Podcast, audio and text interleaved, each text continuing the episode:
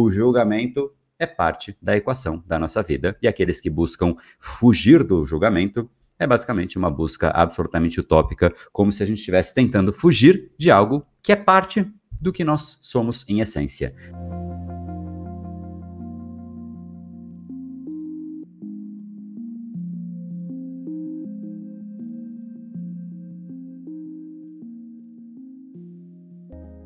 Seja muito bem-vindo ao Reprograme Seu Cérebrocast, o podcast do método que mais mudou padrões cerebrais dos nossos alunos aqui no Brasil desde 2016. É o podcast desde antes dos podcasts existirem, não é mesmo? E de fato, hoje a gente vai ter um tema que eu considero não só um dos, senão talvez o mais incômodo de todos. E a gente vai falar um pouco mais sobre a maior liberdade que um ser humano pode viver e não é liberdade financeira, pasme. Não é liberdade geográfica, pasme também. Eu sei que essas são as duas que mais vêm à mente quando se fala sobre liberdade, mas tem uma liberdade maior do que essas duas, e é exatamente sobre esta liberdade que nós falaremos. E para conectar com esse assunto, você vai entender a importância e o efeito e a pressão oculta que a opinião alheia gera em você. Muitas vezes a gente não percebe, mas ela está aí, neste exato instante, te afetando. E agora, inclusive, você está com uma opinião a respeito do que eu estou te dizendo, seguramente me julgando, talvez pela minha voz, talvez pelo que eu disse, talvez pelo que eu tenha deixado de dizer, mas o julgamento é parte da equação da nossa vida. E aqueles que buscam fugir do julgamento é basicamente uma busca absolutamente utópica, como se a gente estivesse tentando fugir de algo que é parte do que nós somos em essência. Nós temos as nossas crenças e aquilo que foge da nossa crença é alvo de um questionamento, um incômodo interno e pode se transformar num julgamento que pode ser explicitado ou não. Então vamos falar sobre isso, que é parte de todo indivíduo, o tempo inteiro, todos os dias da nossa vida e que incomoda todas as pessoas, mas vou além, que molda todas as pessoas. Então, o que você é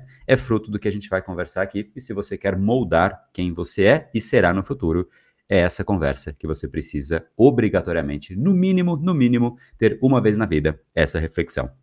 Então, seja muito bem-vindo por aqui. Luiz, seja bem-vindo aí. O que, você acha desse assunto? Opa, salve, salve. Faz tempo, hein, que eu não apareço aqui no elenco do, do Reprograma Seu Cérebrocast e é legal estar tá de volta, bater esse papo. Ficou, ausente para dar saudade na turma, né? Exatamente, né? Então, pô, é bom dar uma, aquele senso de escassez, né? Senão o pessoal enjoa também.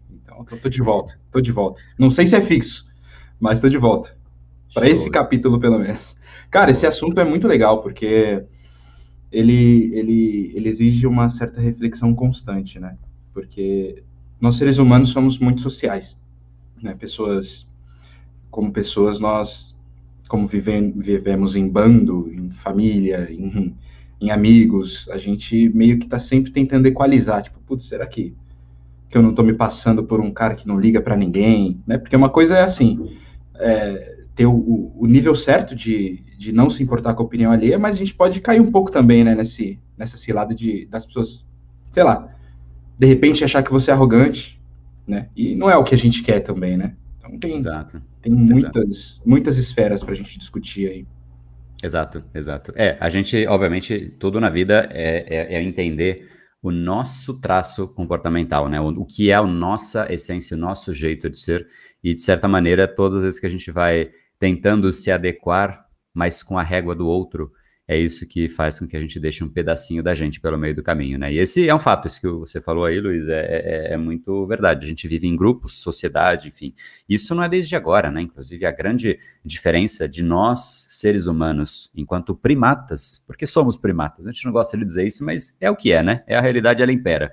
E diante dos outros primatas, a diferença da nossa espécie é exatamente isso. A gente tem um traço muito mais forte, muito mais sólido de convivência, de empatia, de saber o que o outro está pensando, sentindo. A gente consegue ler isso no outro e tem um lado muito positivo. É o que fez com que a gente sobrevivesse, é o que fez com que a gente, de certa maneira, é, e de todas as maneiras, na verdade, se tornasse a, a massa, a, a, a, espécie mais presente no, no, no planeta e a dominante. Né? Isso tem um lado absolutamente positivo, que foi exatamente o que fez com que a gente conseguisse perdurar ao longo dos últimos tempos, mas também tem um lado negativo. Tudo tem um lado positivo e um lado negativo, e o importante da vida é a gente saber usar os dois lados dessa esfera. Então, qual seria o lado positivo? É exatamente isso. A gente consegue olhar para uma pessoa, saber quando ela precisa de ajuda, a gente consegue olhar para uma pessoa e perceber que ela está confiante e que ela está segura daquilo que ela está falando. Logo, podemos naturalmente confiar um pouco mais em pessoas assim, quando a pessoa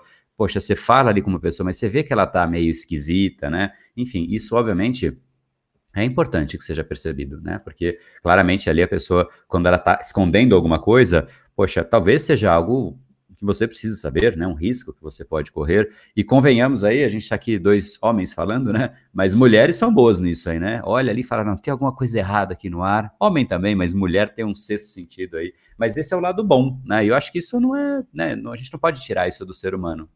Total. É, eu, é, e é sempre muito útil a gente retornar aos nossos antepassados, né, para entender por que, que a gente tem determinados padrões, que como esse, que é ser meio que conduzido pela opinião alheia, né? Porque antigamente na tribo, se você se distanciasse muito do comportamento daquela tribo, você era largado lá, né, para outros na selva e não ia ter mais a tua tribo ali, ia ser, enfim, é. praticamente eliminado, né?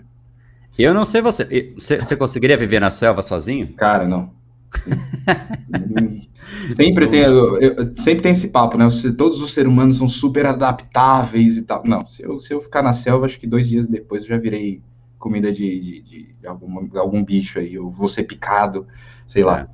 Não, porque a gente aprende muito, né? Poxa, é, mas por exemplo, eu não sei pescar, né? Eu talvez aprendesse a pescar, pode ser que sim né? Mas o que de fato faz a grande diferença é quando, poxa, a gente tem que dormir, né? E aí tem uma outra pessoa que pode tomar conta ali no momento que a gente está dormindo. A gente às vezes não sabe caçar, mas tem outro que sabe. Isso lá na selva, né? Mas se vier para hoje, né? Poxa, eu sou bom em algumas coisas, tem gente que é melhor em outras coisas, tem gente que é melhor em outras coisas, e é o grupo que forma o que de fato é o que a gente é. Então, esse é o lado bom, né? E a gente não pode tirar isso, porque isso, esse é o lado bom.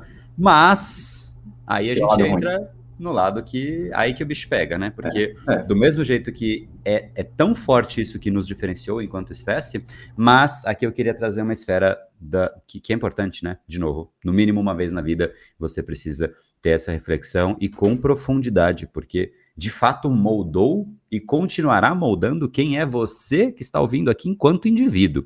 E por que isso acontece? Porque da mesma forma que a gente percebe essas nuances nos outros quando a gente percebe que nós estamos agindo. E a gente às vezes até acha, a gente não sabe, né? Mas quando a gente percebe que o outro, de certa maneira, está desaprovando aquilo que a gente faz, naturalmente repare isso, você muda o seu comportamento. Então, se você entra num lugar e de repente todo mundo começa a te olhar meio torto, né? Poxa, você vai falar, poxa, será que eu tô com a roupa certa? Será que, né, eu, eu tô, eu não tomei banho hoje? Será que faltou perfume? Você começa a se perguntar, né, e se questionar uma série de coisas. E óbvio que esse é um exemplo talvez não tão frequente, mas isso acontece em absolutamente tudo que a gente faz, né? Então, se você entra numa apresentação e você faz uma piada e de repente ninguém ri, você esperava que as pessoas rissem, absolutamente isso é, é, é, assustador. A pessoa se trava ali naquele momento e às vezes a pessoa nem esperava a risada, mas ela, ela fica simplesmente numa posição vulnerável. Poxa, o que, que eles estão pensando a respeito de mim? Tanto que é dito por aí, né, que um dos maiores medos, se não o maior medo né, maior até do que a morte, é, é, o medo de falar em público, né? Não vou entrar nessa esfera, mas é um medo grande, né? Não vou entrar nessa esfera se é maior ou menor que a morte, porque aí acho que não vem ao caso, não é o tema dessa nossa conversa de hoje. Mas por que, que é um medo tão grande? Porque, poxa, estou sendo julgado, né? As pessoas estão me olhando, eu estou ali quase que, né, sem, sem defesa, né, nu na frente de outras pessoas. Isso é absolutamente pesado para a gente. Então, o nosso cérebro, ao longo do tempo, visto que isso é importante, e aí, voltando ao exemplo que o Luiz deu, né, do ponto de vista evolutivo da nossa espécie, isso é importante. Então, absolutamente aqueles que se distanciaram da espécie, se distanciaram do bando e foram, de repente, viver sozinhos, a chance de eles conseguirem uma sobrevida é menor. Logo, eles existem em menor quantidade, procriaram e obviamente, para procriar, inclusive, você precisa do bando, né? Então, naturalmente, procriaram menos. Então, a gente acaba restando, né? E, e se procriando e continuando né, o, fluxo evolutivo, aqueles que possuem essa conexão. Então, a ausência da conexão não é que o cérebro cria isso, o cérebro pede isso. Não, é que na evolução isso foi sendo critério de evolução. Né? Aqueles que não possuem não evoluíram, não continuam entre nós, não é é, não são parte dos nossos ancestrais. Então, isso naturalmente foi muito forte e continua sendo forte. Então, nós temos essa, é, essa vamos chamar de é, esse, esse valor, esse, esse ímpeto né, de ser aceito, e quando a gente se percebe como não aceito, a, a, no, no, exato instante o nosso cérebro acende um alerta. A gente fica, algumas pessoas travam, outras pessoas né, sentem uma elevação gigantesca de alteração interna, né, inclusive o nome disso é, é, a timidez, a pessoa fica, às vezes até a pele muda de cor, né? Ela fica rosada, ela fica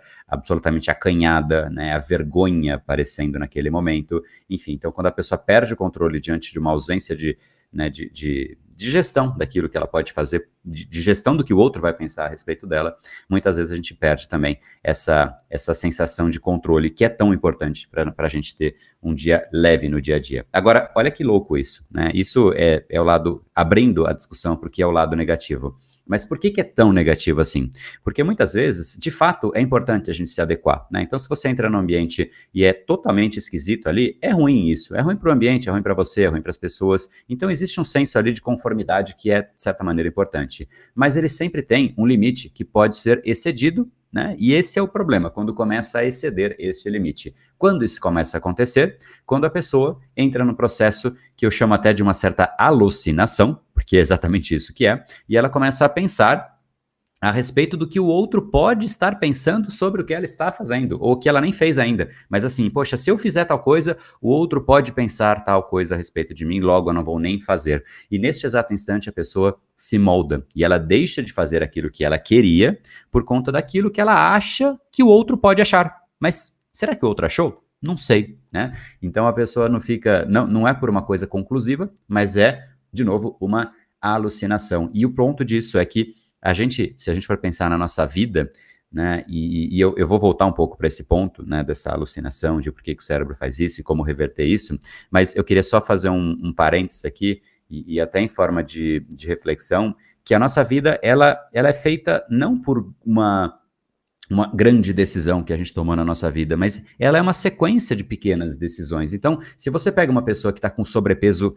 muito sobrepeso, não é porque um dia ela comeu um hambúrguer, um brigadeiro, uma batata frita. Não, é, é uma sequência de decisões e essa sequência de decisões que culminou né, no que é a pessoa. Então, se você olhar para você hoje, e não só na esfera de peso, mas em qualquer esfera, sua carreira, o seu nível de foco, a sua saúde, o seu peso, né, o seu nível de educação, de conhecimento, o seu nível de networking, de relacionamento, o seu nível profissional, ele é naturalmente uma consequência direta dessa somatória de pequenas decisões que a gente toma no nosso dia a dia. Porém, é exatamente nestas pequenas decisõezinhas que a gente não percebe, mas que a gente muda o nosso comportamento. E eu vou dar um exemplo disso, né? Você está numa festa de aniversário, vamos lá, vamos ver, Luiz, se aconteceu isso já com você, mas dois exemplos de festa de aniversário infantil, vou pegar dois. Primeiro assim, você está na festa de aniversário e aí né, chega aquela fatídica hora de parabéns, né, vamos para a hora do bolo, né, que todo mundo posterga até o limite ali para, né, que senão a festa acaba, né, deu o bolo, já era, acabou a festa ali, mas enfim começa os parabéns e tal, aí sempre tem alguém que corta o bolo, né? E aí se dividem algumas pessoas que vão distribuir o bolo, nunca é uma só.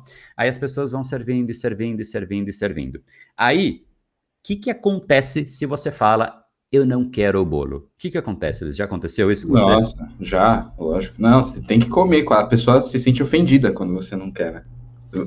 Várias, várias coisas, na verdade, na vida é assim, né? Se você diz não, só que é isso, você tem que aceitar isso, você tem que aceitar que é isso, né? Uma desfeita, né? É uma, desfeita, é uma tá fazendo que... desfeita, é. A pessoa, a pessoa fica, de fato, meio que até ofendida, assim, sabe? Exato. E aí, e aí o que acontece? Tem gente que por conta desse, desse, dessa, vamos chamar de, né, essa percepção de que, poxa, o outro vai eventualmente se sentir ofendido, ela vai lá e sabe o que ela faz? Pega o bolo e come o bolo, né? Automaticamente ela come. Ela, ela quer comer? Se ela quer, tá tudo bem, né? Não tem o certo e errado, cada um faz o que quer em relação ao bolo, em relação ao que come na vida. Mas o problema é que tem gente que às vezes não queria comer aquele bolo. Ou a pessoa tá enjoada, ou ela ou serviram um pedaço muito grande, ela queria menor, enfim. Então a pessoa acaba aceitando exatamente aquilo do jeito que vem, porque hum, se eu disser que não, podem achar tal coisa a respeito de mim, e aí um vai falar para o outro e tal. Então esse é um exemplo. É. Vou dar um outro exemplo aí, Luiz. Ó, você está numa festa de aniversário e você quer ir embora. Só que não tocou ainda, não, não foi o parabéns, não rolou o bolo. Se você quer ir embora, o que, que vai acontecer? Você simplesmente levanta, dá tchau para todo mundo e vai embora? Não. Difícil, hein? Você vai pensar, putz, vou, vou sair da, do, do, parabéns, que é o, o principal evento, né, da, da festa, você ir embora é complicado, né? Exatamente, pressão social, mais uma vez. Então, aqui, é um exemplo só de uma festinha. Pô, tô indo numa festinha. Então, se você quer ir embora, vai dar tchau para uma pessoa? Não, fica, fica que vai ter bolo, né? A famosa frase aí. Né? E aí você fala para pra, as pessoas ao redor, não, fica aqui. Então, é uma pressão para que de fato você fique, né? Um, porque as pessoas querem que você fique, mas dois, talvez ela também queira ir embora, mas ela fala, não, fica aí, né? Muito engraçado isso. A própria pessoa às vezes quer ir embora, mas ela fala para você ficar. E isso acontece em tudo. Eu dei um exemplo de festa, mas você está num bar e quer ir antes, né, embora, tá todo mundo ficando lá, e você está na festa da empresa, todo mundo ficando, você fala, putz, já deu para mim, quero ir embora. As pessoas não vai, né? Você, então, no fundo, olha que louco. A gente come o que o outro acha certo que a gente deveria comer. A gente faz e fica nos ambientes e, e, e eventos sociais de acordo com o que os outros fazem. Da mesma forma, a gente tem o cabelo que os outros não vão julgar, a gente se veste de um jeito que o outro não vai julgar. E aí, quando a gente vai fazendo isso, são pequenas decisõezinhas, né? É um bolo ali, vai fazer diferença? Não, mas poxa, imagina só se você vai né, é, é, sempre, todo dia ali, não vamos supor, né, não existe isso, mas você vai todo dia em festas, absolutamente você vai acabar comendo bolo todo dia, para onde que vai a sua saúde, né? A gente não percebe isso, mas é uma somatória de pequenas decisões e isso é aqui que começa o, o, real problema. A cada pequena decisão que você aceita, ela, de novo, ela é uma pressão oculta, que agora, quando ela é explícita desse jeito, fica visual mas na hora a gente, a gente acaba muito mais sofrendo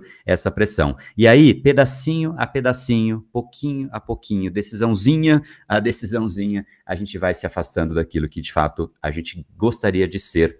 E esse que é o começo do grande problema, porque chega num ponto em que você vai deixando um pedacinho de você, a cada dia você deixa um pedacinho, um pedacinho, um pedacinho, e aí você não mais se reconhece. Você chega num ponto em que você vive uma rotina que você não conhece. E olha que louco, isso é, é, é triste até de dizer, mas grande parte das pessoas trabalha no lugar que ela não quer trabalhar, convive com as pessoas que, elas, que ela não quer conviver, ela domina os assuntos que ela não se orgulha de dominar, ela come daquilo que ela não se orgulha de comer, ela não faz aquilo em relação ao corpo dela que ela gostaria de fazer. Enfim, é uma, sabe, é, é uma, ela olha para o lado e ela está imersa em tudo errado. E a culpa é de quem? É de tudo? É de um momento? É de um evento? Não.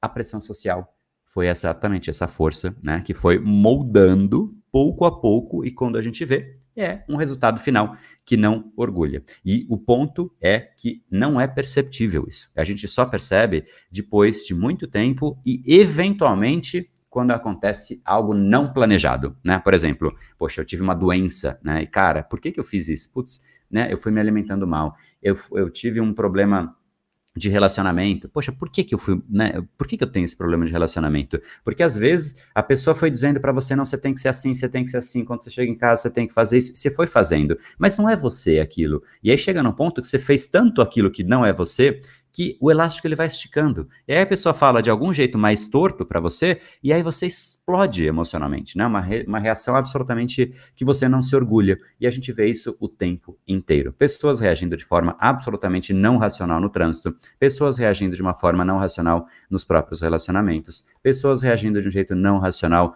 no trabalho, com elas mesmas, com a alimentação. Então, se nós temos o nosso o cérebro, né, o cérebro humano, como o mais poderoso de todos os conhecidos, pelo menos dentre os conhecidos do universo, né? Pode ter algum aí mais que a gente, mas dentre os mapeados e conhecidos, o nosso, ele é o mais, ele é o mais poderoso de todos. Poxa, por que será então que a gente permite isso? Porque racionalmente as decisões que a gente toma deveriam estar alinhadas e a gente fala, não, faz todo sentido a decisão que eu tomei, né? Eu sei que e as pessoas sabem que elas estão errando, mas elas continuam. Então, a gente vai sendo basicamente essa somatória aí de, de pequenas decisões. Não sei se você reconhece isso e, e isso que eu estou falando aí, Luiz. Cara, reconheço. E eu, a ser influenciado, quer dizer, muito influenciado pela opinião alheia, é um dos padrões que tem muitas faces, né, complicadas. A gente falou de timidez, e eu não sei se você concorda comigo, mas a timidez é o, é o parece que é o último estágio da opinião alheia se concretizando na, na, na no comportamento de alguém, né? É tipo. Eu já fui tímido. Você já foi uma pessoa tímida, André? No seu, no seu Cara... adolescência, passado aí? Tímido não, mas eu não era, eu não era tão desapegado da opinião alheia. Eu me incomodava uhum. muito mais, assim. Eu, eu enfim. Mas então, tímido, tímido acho que não. Eu já fui um cara tímido quando era assim, pré-adolescência, pré sabe? Ali aos 13, 14 anos, quando você tá esquisito, quando você, você, se acha feio pra caramba, você fala, nossa, que coisa esquisita. Agora, agora, agora salvou agora, tudo. Agora, agora, agora tá melhorou. Bonito. Agora ah. melhorou. Agora melhorou, calma aí. Mas assim. É, o que isso, eu... isso que importa, né? O que importa é ter autoestima nessa vida. Exato. Eu valorizo pessoas assim. O importante é a bom. saúde, na verdade, né? A saúde. Mas assim, a, timidez, mas eu lembro muito de como era se sentir a timidez. E a timidez não era nenhum processo lógico mental. Não era tipo, ah, vou ponderar aqui, nossa, será que vão, sei lá, vou apresentar um, sei lá, vou entrar num grupo de amiguinho ali e vou conversar. E aí eu não, eu não entrava num processo lógico de, ah, é, putz, será que eles vão me achar legal, vão me achar feio, vão me achar esquisito? Não. Era inconsciente. Eu simplesmente tinha, parecia que era uma, uma, sei lá, me botavam uma barreira na minha frente, uma, uma algema, sei lá, e eu simplesmente não ia, eu não sabia por quê. Então é muito louco como esse efeito da, da, da opinião alheia, ele pode chegar num estágio tão introduzido na pessoa que a pessoa nem sabe o que está acontecendo, ela simplesmente não consegue fazer o que ela quer. Né? Tem, um, tem uma energia que ela, por exemplo, ela quer é, entrar em contato com outras pessoas, ela quer fazer uma apresentação em público, e talvez ela nem tenha essa, essa consideração racional de, tipo, será que estão me julgando? Não, ela simplesmente não vai. É uma, uma barreira invisível, né? É muito complicado isso. E é, e é, é um padrão muito estabelecido, né? Quando a pessoa está nesse estágio é porque o padrão já se enraizou no subconsciente, no inconsciente, em todo lugar, né? É, não, a timidez, ela, ela, ela envolve... Não vou entrar muito na, na... Senão a gente poderia fazer o podcast inteiro aí, que não é uma é. ideia fazer um podcast inteiro sobre, sobre timidez, mas de fato é algo interno e é algo que envolve aí todos, vários aspectos nossos, né? Aspectos racionais, aspectos emocionais, é, muitos níveis do nosso inconsciente, enfim. Então, é, no fundo, no fundo, a sensação que a gente que a, timidez gera é, é, é exatamente isso. A gente é, é, é, uma sensação de que eu dependo, né? É, uma, é uma quase que uma dependência de uma opinião de um terceiro, né? E, e, então a timidez sempre tem relação. Ninguém é tímido em relação à própria pessoa. A timidez sempre é em relação a um terceiro, né? A um grupo de terceiros, um grupo de pessoas, enfim. Então é, é uma sensação de que o outro pode pensar algo a respeito de mim e eu quero ter controle a respeito disso. Quando eu sinto que eu perco controle sobre o que o outro vai pensar a respeito de mim, né? A pessoa perde gestão. E aí ela começa a ter as consequências da timidez. Então, de novo, por que, que isso pode ser alvo de, de uma discussão é, mais profunda, porque quando você de fato entra numa dinâmica de, de, de, de timidez mesmo, de sabe esse momento em que a vergonha surge, o, a, existem acionamentos do seu próprio cérebro fazendo com que você não consiga mais ter tanta concentração, você perde o seu foco, você esquece a memória absolutamente afetada. Então, aquilo que você tinha a dizer é absolutamente deixado de lado. Então, você pô, queria falar, dizer tal coisa para a pessoa, mas não lembrei, simplesmente não lembrei. E naturalmente a gente esquece, né? Mas nesse momento aí da, da, da, da, da vergonha, né? Explodindo dentro de você, porque é de fato um, né, um processo né, é, intenso, a pessoa perde gestão de muitas coisas que ela saberia. Não, eu queria dizer isso, né? Então, enfim, é uma. Fazer é uma um coisa... sequestro, né? A mente dela vai para outro lugar, para outro estágio. Fisicamente você sente, né? Um mal-estar físico até. Então é. é. Você está controle. Não. E é uma mudança que é isso que você falou, pega o físico, né? Então vamos supor, vamos supor agora que você entrou numa sala cheia de estranhos, né? E, e aí a pessoa olha ao redor assim, tipo, olha para um lado, olha para o outro, e não tem nenhuma pessoa que você conhece. Ela, vamos fazer essa suposição. Vamos supor agora que você que está ouvindo aí entrou numa sala cheia de estranhos e olha ao redor. Ninguém, nenhuma pessoa que você conhece. E uma sensação toma conta de você. Sempre a gente tem algum tipo de resposta é, por conta desse tipo de, de, de, atividades do nosso dia a dia. Mas nessa sala, toda de gente estranha, desperta uma sensação de que, poxa, para onde eu posso ir, né? Para onde, o que, que eu posso fingir que eu estou fazendo, né? O que, que eu posso, sabe? Eu pego o celular, finjo isso, né? Eu vou para um canto, aonde que eu, aonde eu sinto a segurança. E aí quando a pessoa não consegue achar um artifício de fingir segurança, né? Que hoje em dia o celular tem se tornado muito isso a pessoa começa a perder um pouco da gestão dela. Então, o coração começa a bater um pouco mais, a mão pode começar a suar, a boca fica seca, né? E aí, se vem alguém falar com a pessoa, nossa, né? A pessoa que é tímida vai se reconhecer, ela fica ali completamente em branco, né? O, o rosto fica quente, né? a pessoa fica segura de que ela tá absolutamente vermelha, né? Tipo uma lagosta, né? E, e com aquelas borboletas, né? No, no, no, no estômago, né? Então, o fato é é, esse quando a gente sente que a gente está perdendo ali essa, essa gestão, é, é exatamente quando né, essa tal vergonha. Só que olha que louco isso. E aqui eu vou até fazer um parênteses para falar a respeito da vergonha. A vergonha, ela só existe nos seres humanos. Né? Não, você não consegue imaginar uma, uma zebra envergonhada.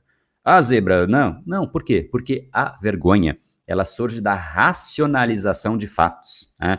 E, e, por que, que a gente racionaliza? Então, de onde vem isso? É quando você olha para algo que você acabou de fazer, ou que está fazendo, ou que está vivendo naquele momento, e aí você olha para aquilo, para que passou agora, e você fala, poxa, quão deprimente foi isso que eu acabei de fazer. Né? Você começa a julgar negativamente aquilo que você fez, e, e, e é um sentimento que te coloca num patamar inferior aos outros. Então, se você entra num ambiente que está todo mundo conversando e você está ali totalmente sozinho, isolado, poxa, eu tenho a expectativa de conversar com as pessoas e todos estão fazendo isso. Eu não poxa, que coisa, que experiência deprimente de ser quem eu sou, né? E a pessoa começa a racionalizar, né? Então, é essa racionalização que faz com que a vergonha comece a aparecer, né? Então, é, é, e é muito louco. É, e é muito doido isso, porque a, a, pessoa ela passa pela situação e ela já sabe que ela não deveria ter passado por aquilo, ela não queria, né? Não é porque tem alguns padrões que a gente pode nem perceber, né? Ele vai, se tá fazendo ali, você nem racionaliza. Mas depois, quando passa, você fala, nossa, eu, eu fiquei tremendo de medo ali por, porque uma pessoa veio falar comigo, ou porque eu tinha que falar com alguém.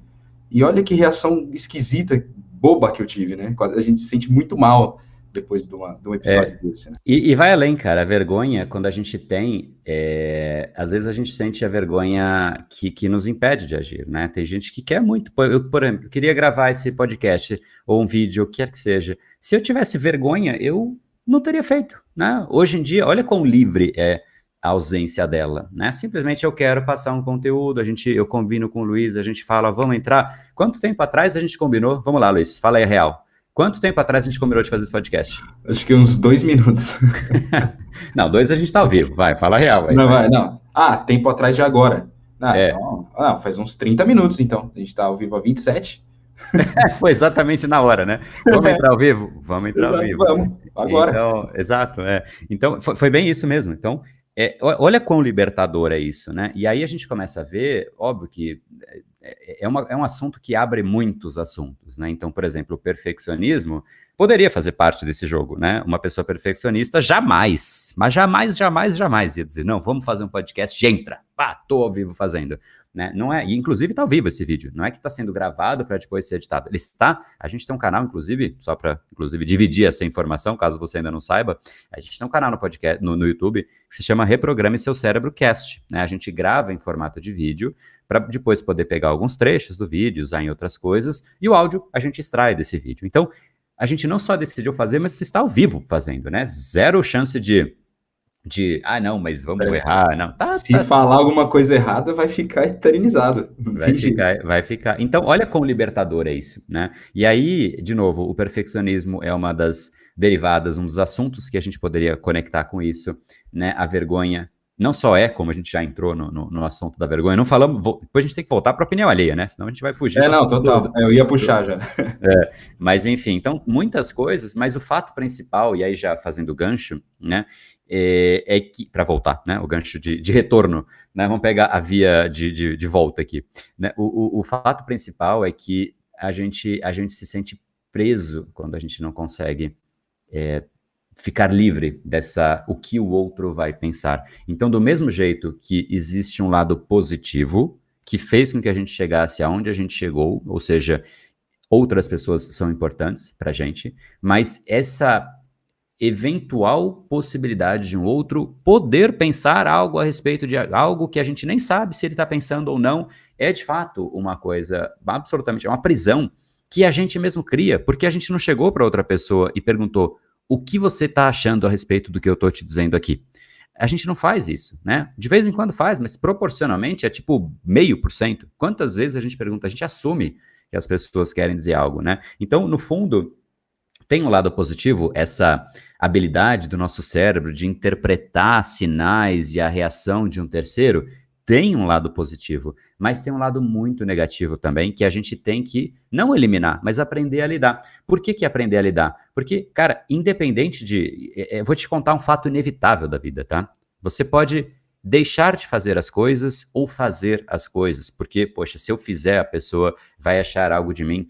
Então, eu vou te contar que, independente de você fazer ou deixar de fazer, as pessoas vão ter uma opinião de você o tempo inteiro. Se você faz ou se você não faz. Se você diz ou se você deixa de dizer. Se você veste uma coisa ou se você deixa, deixa de vestir uma coisa. Então, sempre vai existir a opinião de um terceiro. O que, que faz com que a gente consiga ser livre em relação à opinião dos outros é você treinar o seu lado interno. É você saber qual é a sua própria opinião. E aqui, olha que maluco que é isso, né? Nem foi isso, porque a gente tem sempre discussões parecidas, né, correlacionadas que eu levo para o YouTube, aí sim o nosso canal principal do YouTube, não, não o do podcast, né, que é o, é, é o Brain Power. Se você entrar no, no, no, YouTube e colocar lá André Burick, Brain Power, você vai achar. E eu tenho uma outra, uma, um outro ângulo sobre, sobre o que a gente vai discutir aqui, né, o que é, basicamente é uma, é uma vertente é, complementar, mas quando a gente vai é, basicamente aceitando esse, essa pressão de um terceiro e fazendo isso, né? E, e, e a, meio que, sabe, tipo, putz, fazendo o que o outro pode querer pensar a respeito de nós mesmos, a gente, em última instância, a gente vai fugindo e a gente vai criando um indivíduo que sabe o que não quer. É aqui que eu queria chegar. Eu me enrolei um pouco aí, mas, mas era isso, né? O indivíduo, ele, ele basicamente, ele, ele sabe o que ele não quer mas ele não tem ideia do que ele quer. Então a pessoa sabe, e isso se chega para o que eu estou te dizendo agora, e se isso bater fundo em você, você precisa de um processo forte de autoconhecimento. Tem muita gente que sabe exatamente o que não gosta de fazer. Tem muita gente que sabe o que não gosta na pessoa que convive. Tem muita gente que sabe o que não deveria fazer, sabe o que está errado no mundo, sabe o que é errado, mas não sabe aquilo que a pessoa gosta. Então, quando eu falo, cara, o que, que você não gostaria o que, que você não gosta no seu trabalho? Putz, é uma lista enorme. O que, que você gostaria? Como você gostaria que fosse o seu trabalho? Ah, eu vou ter que pensar a respeito disso.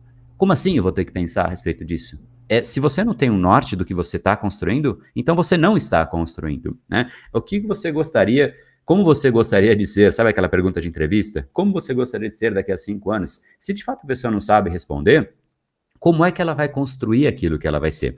Como você quer que seja uma casa que um arquiteto está desenhando? Ele tem que ter o plano antes. Se ele não tem o plano, ele não consegue construir a casa. Então a gente vai sabendo, basicamente, aquilo que a gente não quer. Mas, no fundo, no fundo, saber o que você não quer é simplesmente um processo de fuga. Então você foge daquilo, você foge daquilo, mas para onde você está indo? Não tem a menor ideia. E aí o grito da opinião alheia é assim: eu estou só fugindo. Se tem, imagina, você está fugindo de, de um monte de bicho aí, de coisa que você não gosta, está fugindo do leão, do urso, da, sei lá, né, da chita, do escambau. Aí vem alguém e grita. Você sai correndo mais rápido ainda. Para onde? Sei lá. Parece um louco, né? Desesperado, fugindo para qualquer canto. Então, o que, que de fato deveria ser, se não é só fugir? O que, que é um elemento que vai realmente fortalecer a sua força contra essa tal opinião alheia? É você ter uma âncora interna, é você ter a sua voz interior tão grande e tão clara, significativa para você, que ela te diz o que é o certo o que é o errado com base em você, com base nas suas próprias crenças. E essa clareza de quem sou eu, de quais são os meus valores, de quais são os meus princípios, de quais são de fato as minhas reais fortalezas, quais são os padrões que eu criei ao longo da vida, quais são os hábitos que eu fortaleci ao longo da minha vida. Isso eu só vejo nos alunos do Brain Lab, né? Inclusive é o, é o objetivo do treinamento Brain Lab, né? Mas eu conversando com as pessoas em geral por aí, nas lives inclusive, é muito difícil você achar uma pessoa que tenha clareza dos padrões que ela tem, de por que ela criou aquele padrão. E aí, sabe que em geral eu vejo as pessoas fazendo? Elas declaram a consequência do problema e não o problema em si. Por exemplo, ah, eu, eu procrastino demais, André. Cara, mas procrastinar é uma consequência. Por que, que você procrastina? Ah, não sei, cara. Mas André, eu procrastino muito. André, eu tenho muita preguiça. Isso é consequência. Consequência de quê? De muitas possibilidades. A lista aqui ela, ela é literalmente infinita, incluindo a vergonha. Né? É, é uma possibilidade que leva à procrastinação. Pensa comigo, se você já se sente uma pessoa envergonhada e tem isso como propensão, você vai entrar numa sala, você fala, cara, eu vou apresentar ao vivo esse negócio aqui para um monte de gente. Não, então eu vou empurrando para depois. Eu, não, outro dia eu faço, deixa eu treinar mais, deixa eu preparar mais, deixa eu fazer um script, deixa eu isso. E aí você vai deixando, e deixando, e deixando. E o mundo vai passando e você vai ficando. Então, vergonha é um exemplo, ansiedade é outro exemplo, baixa energia é um outro exemplo. O que leva a baixa energia? Às vezes, se alimentar mal, não ter uma boa qualidade de sono, né? não fazer esporte. Às vezes, procrastinação pode ser consequência direta de falta de clareza daquilo que você tem que fazer. Enfim, a procrastinação é uma consequência. Então, aquele que enxerga só a consequência e quer resolver é é o sinônimo de uma pessoa que tem todos os dias dor de cabeça. Todos os dias ela tem dor de cabeça. 100% dos dias. Imagina só que terrível que deve ser isso, né? E aí o que, que ela faz? Todo dia ela vai lá na farmácia e ela compra um remédio para dor de cabeça. Faz algum sentido isso? Se você tivesse dor de cabeça todos os dias e você fosse atrás de um remédio para dor de cabeça, você está resolvendo o problema? Ou você está mascarando ainda mais o problema? Né? Então, esse que é o real ponto. Se você quer, então, portanto, e agora tentando amarrar um pouco aí para virar a chave com o complemento, se você quer, em primeiro lugar, ser forte em relação à opinião alheia, qual é a sua opinião?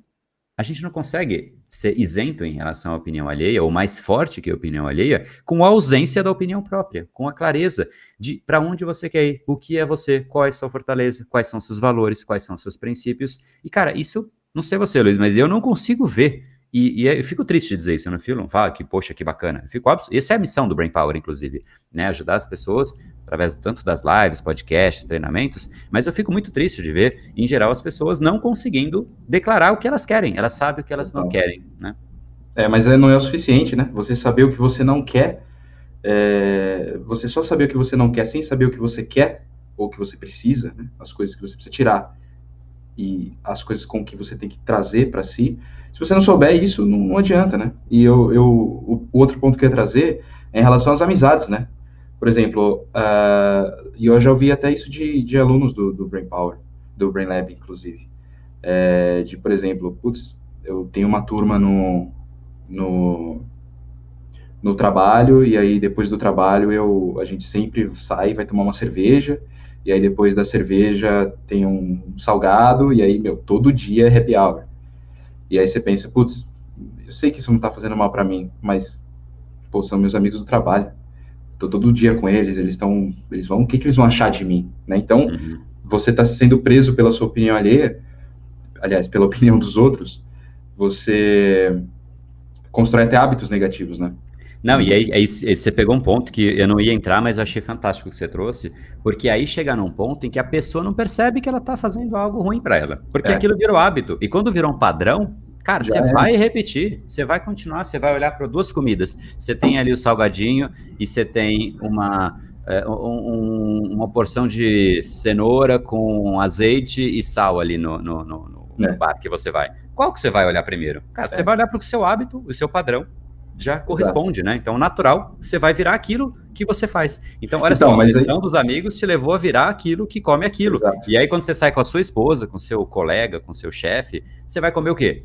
aquilo que Exatamente. você formou nas decisões. Então você vira aquilo que os seus amigos fizeram você virar, né? Em Sim. última instância. E aí tem esse ponto de que se você não souber que o melhor para você é a, é a, cenoura, a porçãozinha de cenoura e a água com gás, e não a cerveja e a vodka, você também você vai falar, ah, eu não sei o que, que é melhor para mim, não sei o que eu quero de bom, então o que estão fazendo aqui à volta. Né? É, não, e é exato, porque é louco isso. Se a gente pegar um exemplo diferente desse que você trouxe e sair da nossa realidade, fica fácil de perceber. É, porque quando a gente fala deste modo, parece. Parece. É, é, difícil. Quando a gente está errando, é difícil ver o nosso próprio erro, porque parece a conduta que é o que é. Né? É, é, é o que eu digo, né? É o que é. Mas pensa numa empresa, né? Uma empresa que tem um posicionamento. Eu vou dar um exemplo de uma empresa que eu trabalhei, tá? Porque claramente é um exemplo fictício aqui e, e a empresa jamais faria isso. Eu, enfim, passei por várias empresas, Johnson, Citibank, Danone, BTG Pactual, né? Enfim, cargos absolutamente né, bem significativos, uma, uma, carreira que eu mergulho muito de, de, de, de ter infelizmente, né, é, demorei para deixar para trás, mas agora que eu deixei para trás, eu olho e falo, poxa, que carreira bacana. Eu olho com orgulho para ela, porque realmente foi fantástico, né? um, para uma pessoa de menos de 30 anos responder para um CEO, enfim, é, é, é, era talvez um desenho que eu tinha feito para mim. Mas uma dessas empresas, vou pegar um exemplo delas, vou pegar a mais tradicional de todas, né? Seguramente a Johnson's. Né? Johnson's é assim, se você, quem trabalha na Johnson's sabe o carinho, o cuidado que se tem com uma marca lá. meu Deus do céu, para mudar alguma coisa numa marca da Johnson's, são mais ou menos 850 pessoas que têm que dar o ok.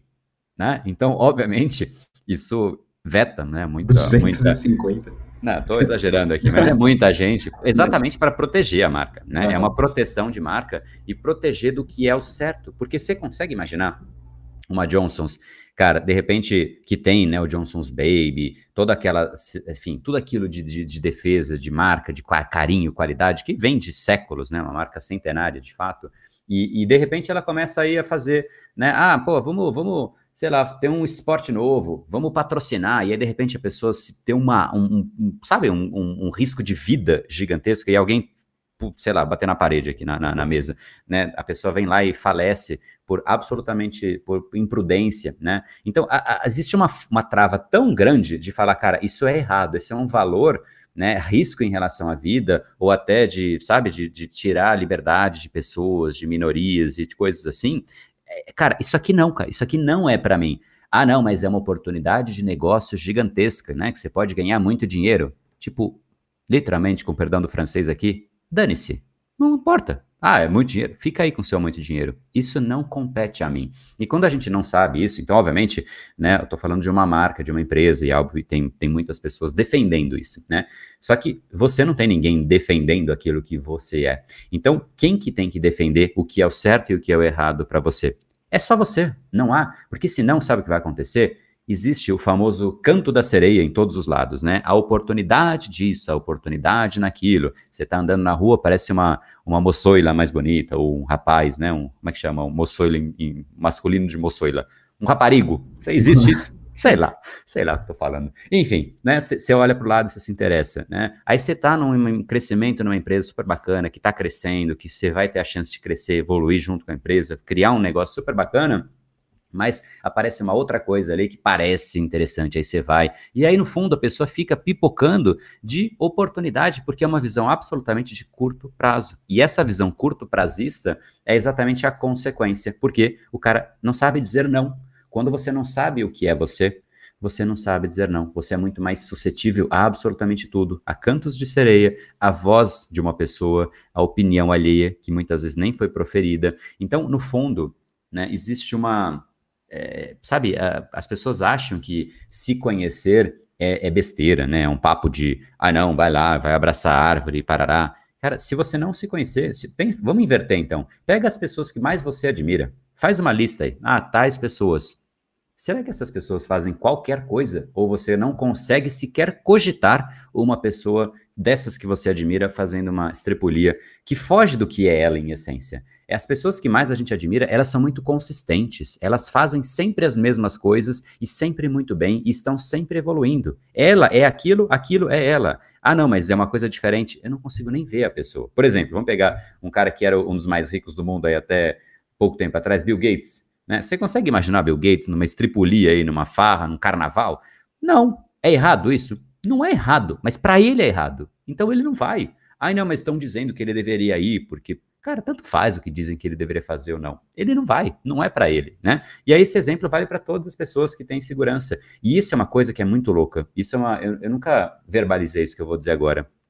Mas uma das coisas que é, é louco, você consegue perceber existe um elemento de distinção social que é muito forte. E eu nunca disse isso em público. Nunca disse isso em público. Se você reparar, as pessoas mais ricas, né? Ou ditas como ricas, né? É, existe a, a parte visual que você fala, não, ela é rica porque ela tem tal coisa. Mas será que não existem ricos que não usam aquelas roupas, aqueles carros, né? Engraçado, se você olhar, né, tem vários memes, inclusive, disso na internet pessoas que se vestem de jeito super simples, né? É, que, que, que, usam roupas, é, enfim, né? Tem vários memes, eu não vou citar nome de marcas aqui, mas enfim. É, então, a, a, vestimenta era um jeito de traçar, de pegar um traço de uma pessoa que atingiu liberdade é, financeira? É, parcialmente, mas é, né? O carro, né? A, enfim, essas, esses sinais visuais, sim, são passíveis de serem associados a uma a uma pessoa que chegou lá. Mas se você reparar também, pessoas muito embaixo que se endividam, estão às vezes com o mesmo carro, estão às vezes com a mesma roupa. Então, será que é uma prova inequívoca? Não. Mas tem uma coisa que é muito louca. Pessoas que quando você... Existem pessoas, e eu vou dizer isso, seguramente vai vir alguém na sua mente. Uma pessoa que entra no ambiente e ela, ela, ela, ela, ela tem um senso de segurança tão incrível que ela atrai só por isso.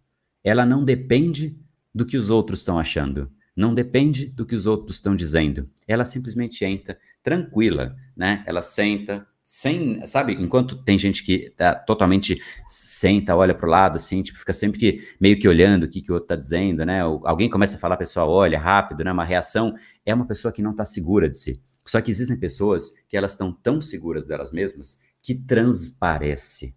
E é uma coisa muito louca isso, não sei explicar o porquê, não sei dizer proporcionalmente, mas no círculo social mais elevado é de uma frequência tão elevada grupos de pessoas assim, que não ficam dependendo da roupa, que não ficam dependendo da vestimenta para dizer o que elas são, elas só são. Né? Teve um, um, um bar que eu fui uma vez, tinha um, tava conversando com um bilionário, não vou citar o nome, porque acho que não é o caso, eu até já disse uma vez, mas me arrependi, porque depois um monte de gente veio perguntar é, um monte de coisa dele, enfim, então deixa, deixa em off, né? E, enfim, tava lá conversando. Cara, ele era simplesmente mais um na mesa, vestido como qualquer um, conversando como qualquer um, e ele era bilionário, né? 100% seguro de si. E aí as pessoas falam: não, você tinha que fazer isso, você tinha que fazer aquilo. E ele, cara, não, não, tá bom, muito obrigado. E, e muito humilde, ouvindo as pessoas, mas sem se afetar.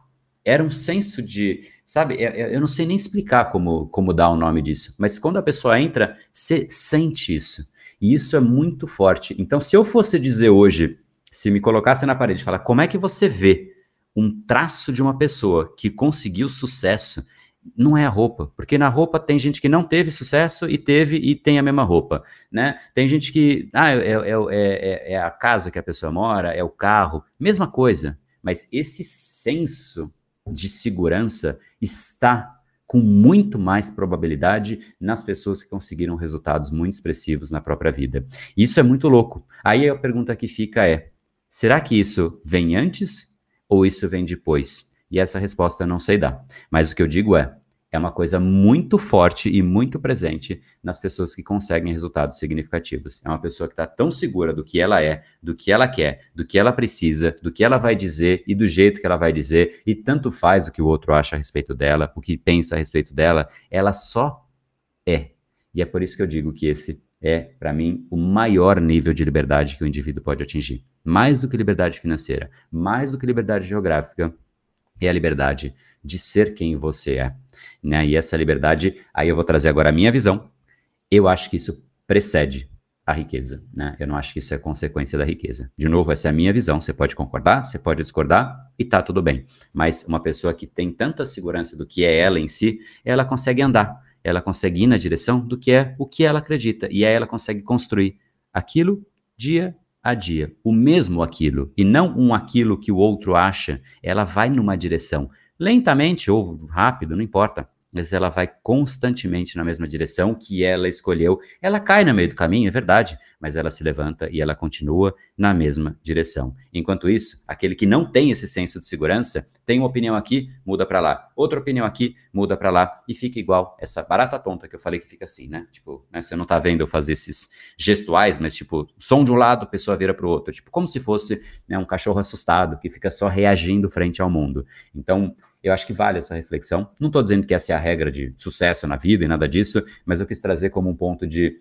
É, de novo, eu nunca tinha dividido isso em público, mas é algo que me instigou e me fez refletir algumas vezes já a respeito disso. Não cheguei numa conclusão, mas se eu for fazer uma visão macro disso que eu acabei de, de relatar, para mim é algo que precede né, uma pessoa que de fato está construindo, e mais do que isso, ela está construindo, mas ela atrai, ela instiga. Quando uma pessoa assim entra no ambiente automaticamente os olhos viram para ela. Ela tem algo que a gente não sabe o que é, mas atrai, isso instiga. É uma coisa meio metafísica, meio sexy, não sei dizer, né? Mas, enfim, é fugir um pouco do assunto aí, mas, mas essa, essa vertente aí, acho que para mim é uma coisa meio, meio profunda, né? Não sei não, o que você achou sentido, aí. Faz sentido total, cara, porque esse papo de deixa a vida me levar só, só funcionou com o Zeca Pagodinho, eu acho, né? Tipo, acho que só para ele deu certo, porque muita gente nesse papo de, ah, eu vou, meu, deixa, deixa que a vida traz meus amigos, deixa que eu vou pro, pro, pro trabalho que aparecer e tal. Não sei se tem um. Não, não, sei se o resultado disso é positivo, né? Mas eu concordo com você que, que esse, esse mindset ele, ele tem que vir antes, né? Mas não que também seja o único caminho. Tem muita gente que enriquece sem precisar disso. O problema é, é que talvez isso não seja um enriquecimento saudável para ela mesma. Mas aí eu não sei também. Pode ser uma opinião minha que não tem muito fundamento. É. Mas a gente sabe, né? Tem histórias ruins de, de, de riqueza. Né? Sim. Então. Sim. É, o dinheiro, que... ele magnifica aquilo que a pessoa é, né? Exato. Então, quando ela, ela não está segura dela mesma, ela se torna mais insegura. Tanto que é louco isso, né? Tem índice de depressão, tem vários estudos de depressão, e, e, a causa é questionável dessa, desse número que eu vou trazer aqui, desse, dessa conclusão, mas os estudos atualmente, se você for pegar, né, tem, tem um. Tem vários, enfim, no mestrado de neurociência que eu faço em Londres, tem uma grande, grande, mas grande mesmo, assim, discussão de low income countries, né, de países de baixa, de baixa renda, e várias estatísticas de depressão, como é né, a saúde mental em cada um dos países, comparando países de mais desenvolvido com países subdesenvolvido, e aí, nível Brasil, mas países que inclusive estão né, é, num, nível ainda menos é, desenvolvido que o Brasil, como de repente uma, um micro país na África que não tem acesso a absolutamente nada, inclusive acontece no Brasil, mas proporcionalmente na África com mais intensidade, enfim. E é louco como índices de depressão são maiores em classes mais altas e em países de renda maior. Agora, por que, que eu digo que não é conclusivo, né? Porque essa é uma grande discussão lá, inclusive, tá? Só abrindo aqui uma discussão do mestrado. É, ao mesmo tempo em que pode ser real, pode ser que realmente as pessoas de maior renda tenham uma propensão maior à, à depressão, por algum motivo que a gente podia também ficar conversando, porque é uma grande discussão, mas também tem menos mensuração em países de baixa renda, né? Então, talvez tenha alguém deprimido que não seja simplesmente alvo de, de pesquisa. Mas o fato é, a riqueza não resolve né, uma pessoa que não está bem é, resolvida consigo própria. Né? Ela não se torna. A gente acha que sim, essa é uma ilusão que as pessoas criam, mas então isso não, não explicaria como tantos artistas, pessoas que chegam em um nível muito alto de vida, se afundam em drogas, suicídios, é, que sempre saem notícias, jornais, pessoas que de fato se perdem, né? Então, mas poxa, elas tinham dinheiro, elas têm tudo. Por que isso acontece?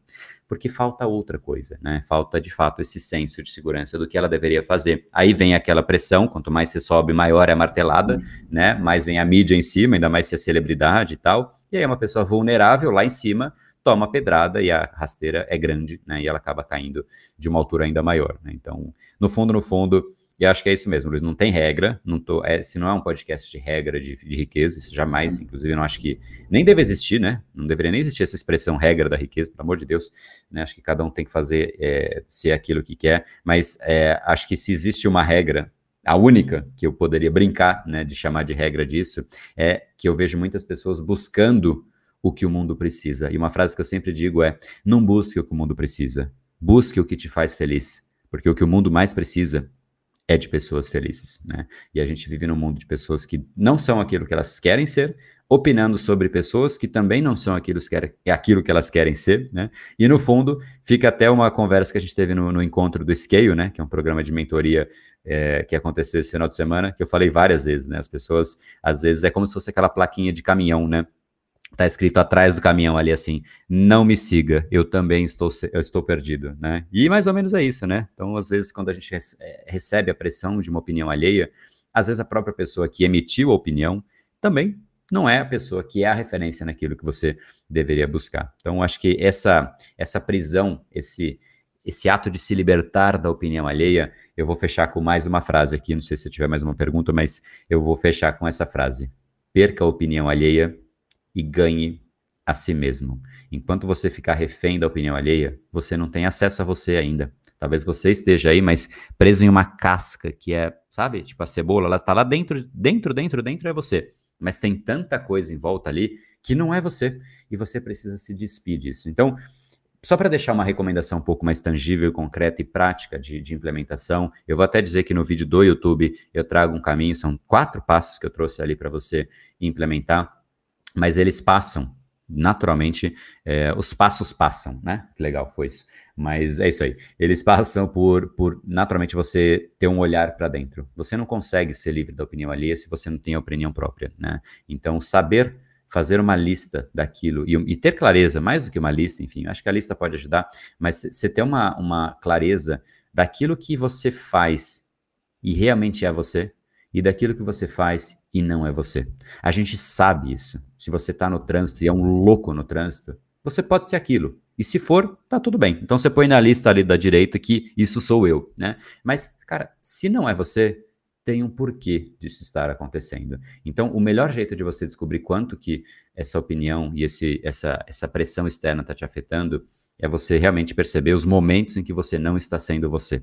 Porque nesses momentos você vai ter que olhar e entender o que está levando a essa consequência. E de novo no vídeo do YouTube, né, que vai inclusive com o mesmo nome desse podcast, como não se importar com o que pensam sobre você, você vai encontrar quatro passos mais práticos, mais concretos, mais tangíveis para você de fato, né, trilhar um caminho ali, pelo menos enquanto você não entra no Brain Lab. Porque depois de entrar no Brain Lab, você vai ter tanta segurança de você, dos seus valores, você cria os seus próprios padrões, tanto faz o que o outro acha, simplesmente você é aquilo que você é, né? Isso te traz felicidade, né, de ser daquele jeito e não descontentamento, incômodo. Ah, eu sou diferente, isso me incomoda. Não, cara, eu sou diferente, isso me dá orgulho, porque eu escolhi quem eu sou. Eu montei, eu me auto-esculpi. Esse é o processo do Brain Lab. Mas enquanto você não faz, né, você está aí enrolando para entrar na turma do Brain Lab, né, esse é um bom caminho. Vai lá no YouTube com esse episódio de mesmo nome e busca ali os quatro caminhos para isso acontecer. O que, que você achou, Heloísa? Maravilha, cara, esse papo com muitos insights, eu acho que traz essa mensagem, né? A gente tem que estar atento aos nossos valores e não deixar a corrupção, porque eu acho que essa é a palavra, a corrupção. Né? Eu acho que a corrupção é uma coisa natural da, da realidade, se a gente não prestar atenção suficiente no, nos valores, nas raízes que a gente tem que estar é, tá sempre atento em deixar forte, né? De Fala mais aí sobre a corrupção, não, não sei se eu peguei o que você quis dizer. Cara, eu acho que a, a corrupção ela, ela, é, um, ela é um, um, um, ente da realidade que ela se manifesta sempre sozinho se ninguém fizer nada contra isso. Então, se você não prestar atenção com as amizades que você está tendo, provavelmente as amizades que vão chegar em você são ruins. Se você não prestar atenção nos seus hábitos, os hábitos que você vai desenvolver são ruins. Então, é importante a gente estar nessa conexão do que, que é importante a gente fazer, do que a gente acha certo para nós mesmos. E sempre que a gente, como você acabou de falar, sempre que a gente medita sobre isso, a gente sabe o que é. Aham. Só que a gente deixa para lá às vezes, né? A gente, ah, deixa a vida me levar, a vida leva eu. Entendi. Só que eu acho que a corrupção te pega nessa. Se você, Entendi. sabe? Ah, não presta atenção e, pô. Aí eu acho que não, me estranhou, me soou, me soou estranho o uso da palavra corrupção, mas eu é. entendi é. o que você quis dizer. É, Ficou claro. É, é caótico, pronto, caos. Corrupção, é, no, no sentido de você se permitir furtar os seus próprios valores, né? Exato. Agir exato. Contra, contra, aqui, contra valores que você acredita como Sim. verdadeiros. É, né? e, e, infelizmente a, a, realidade é meio assim, né? O que acontece se você se você está num ambiente, vamos usar de um exemplo aqui que o Brasil conhece bem. Vista grossa porque acontece aí com, com, com o Estado. O que acontece? Corrupção floresce. Porque hum. ninguém está prestando atenção. Ninguém está olhando para aquilo. Ah, e vira o normal, né? Porque a opinião Exato. alheia não vai dizer nada, né? Olha Exatamente. só o efeito da opinião alheia. Pois é. pois é. E em um país em que a opinião alheia não aceita isso, não tem isso no governo, né? Talvez pois a é. gente devesse ser um pouco mais crítico em relação a muitas coisas. Isso mudaria não só a pessoa, mas quem está em volta, inclusive o país, né? Olha que bom movimento de mudança do país. Total. Começar a ter né, uma, uma, se incomodar com o que mexe com valores um pouco mais sólidos, né? Enfim, mas acho que a gente está nesse movimento. É isso, eu sou esperançoso sempre, acredito que as eu coisas também. vão melhorando, né? Sou torcedor com afinco do, do, nosso país. Acho que esse país é maravilhoso, pessoas incríveis, um nível de criatividade que eu dificilmente enxergo em outros países. Viajo bastante, mas acho que a gente tem um nível de, de, de, de sabe, de, de putz, é um espírito que é muito diferente de encontrar, assim. Tanto que uhum. você vai uhum. para outros países, os países adoram os brasileiros, né? A gente que se diminui demais e acho que isso precisa mudar, né? A gente Total. tem que ter uma opinião ah, própria, né? Não é nem alheia. A gente tem que ter uma opinião própria como brasileiro melhor, mas esse é um assunto para outro podcast. Boa. Muito bacana, Luiz. Tamo junto, valeu. E valeu. você que está ouvindo a gente no podcast, siga a gente em todas as redes sociais e tamo junto. Boa.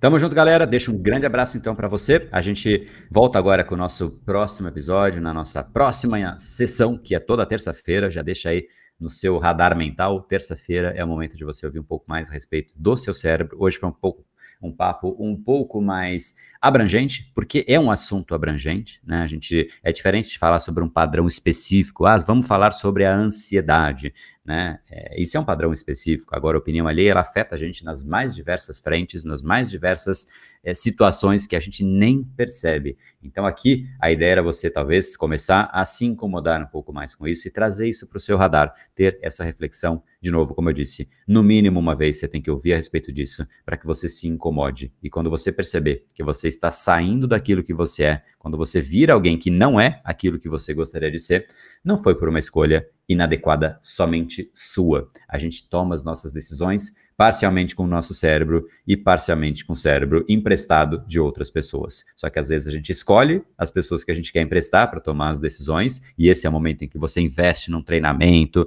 vai no Brain Lab e aprende, pega emprestado o cérebro de alguém que quer te ensinar algo concreto, e às vezes a gente pega emprestado o cérebro, como bem Luiz disse aí, de forma aleatória, né? Passando na rua e a gente sofre a opinião alheia de outra pessoa, e no fundo, no fundo, o que a gente fez ali naquele instante é pegar emprestado o cérebro daquela pessoa para tomar a decisão junto com a gente. Né? Então, cuidado com isso e a gente se encontra então no nosso próximo episódio. Deixo um enorme abraço para você.